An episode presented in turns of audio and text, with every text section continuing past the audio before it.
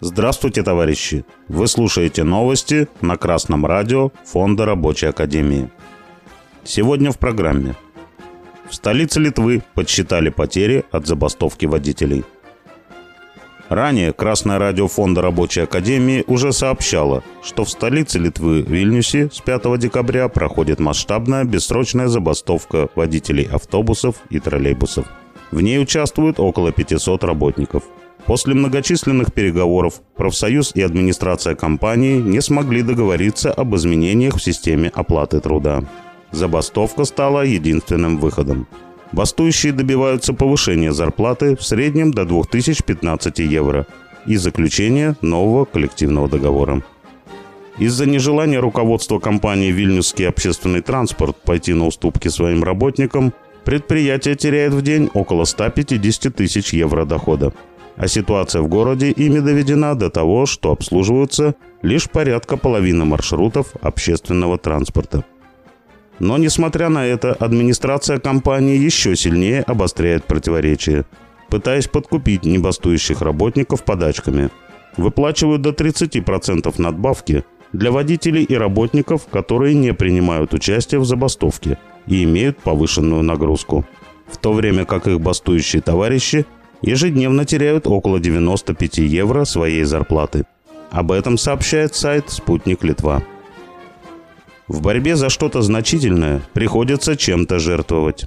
И уменьшение зарплаты на 95 евро за каждый день забастовки не такая уж и большая цена, если на кону заключение вашего прогрессивного коллективного договора.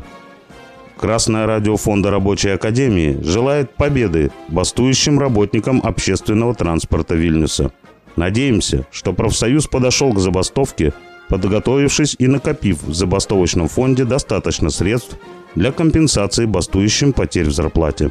А те товарищи, которые не участвуют в забастовке, готовы материально поддержать бастующих, ведь от их победы выиграют все работники компании. Руководство Вильнюсского общественного транспорта своей деструктивной политикой дестабилизирует обстановку в городе, повышает нервозность в обществе – Власти города и страны должны обратить внимание на ситуацию и принудить нерадивых менеджеров компании подписать коллективный договор работников. Также хотим напомнить, что забастовка может быть частичной, то есть без полной остановки работ. Например, 6 часов в смену работаете, а остальное время бастуете. Также забастовка не обязательно должна проводиться одними и теми же людьми каждый день. Например, один день бастует одна часть работников, а на следующий день они выходят на работу и уже бастует другая часть коллектива.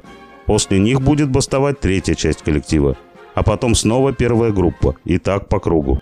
Это позволит сильнее сплотить коллектив, не слишком потеряв заработной плате и продемонстрировать, что весь коллектив готов бастовать до победы, что сделает администрацию более сговорчивой.